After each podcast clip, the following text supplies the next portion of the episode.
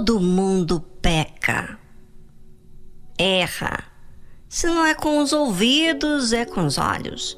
Se não é com os olhos, é com a boca. De um jeito ou de outro, acaba sempre errando, pecando. Há pecados que são conscientes e outros que são inconscientes. Mas todos nós pecamos. O problema de pecar é que nos prejudica em muitos aspectos e, sobretudo, porque nos traz a morte, a culpa, a condenação, a insegurança, a dúvida. Talvez você pensa, bom, se todos pecamos, por que, que terei que ter cuidado para não pecar?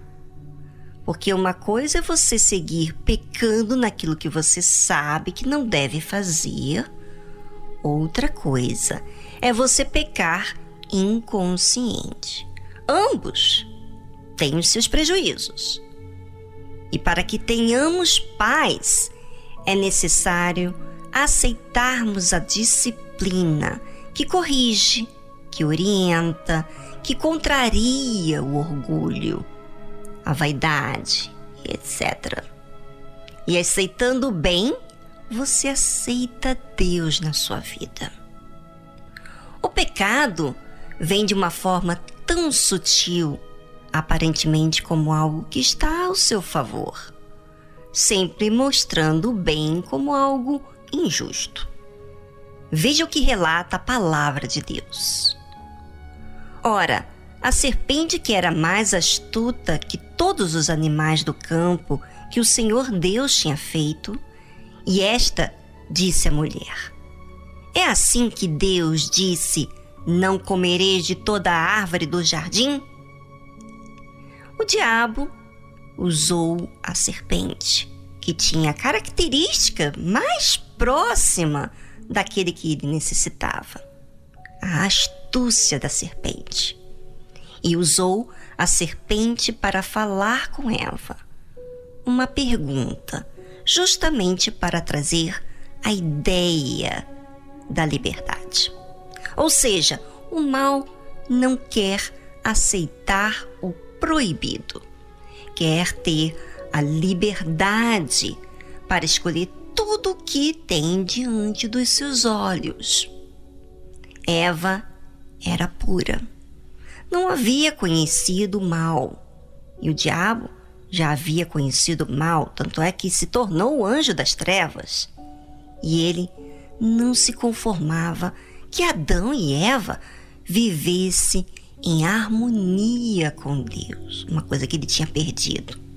E com isso, ele trouxe a ideia que até então nem Adão e nem Eva tinham concebido pensar em fazer. Adão e Eva não tinham maldade. Não pensava em enganar, mentir ou qualquer outra maldade, muito menos desobedecer. É bem parecido quando éramos criança. Não havia maldade, não havia ideia de mentir nem de desobedecer. Mas quando tivemos acesso às ideias através de filmes, novelas, músicas, amizades. Foi inserindo dentro da gente ideias que o mal é uma opção boa e curiosa. Assim faz o mal, de uma forma sutil, nos mostra algo superior o que já temos, como algo curioso e bom. Mas é uma forma dele ganhar a nossa atenção para servir a Ele, a sua voz. Bem, pense, pense nas ideias que de forma sutil vem implantando em você existência, a verdade e a justiça. Enquanto vamos a uma linda música instrumental e depois voltamos já já.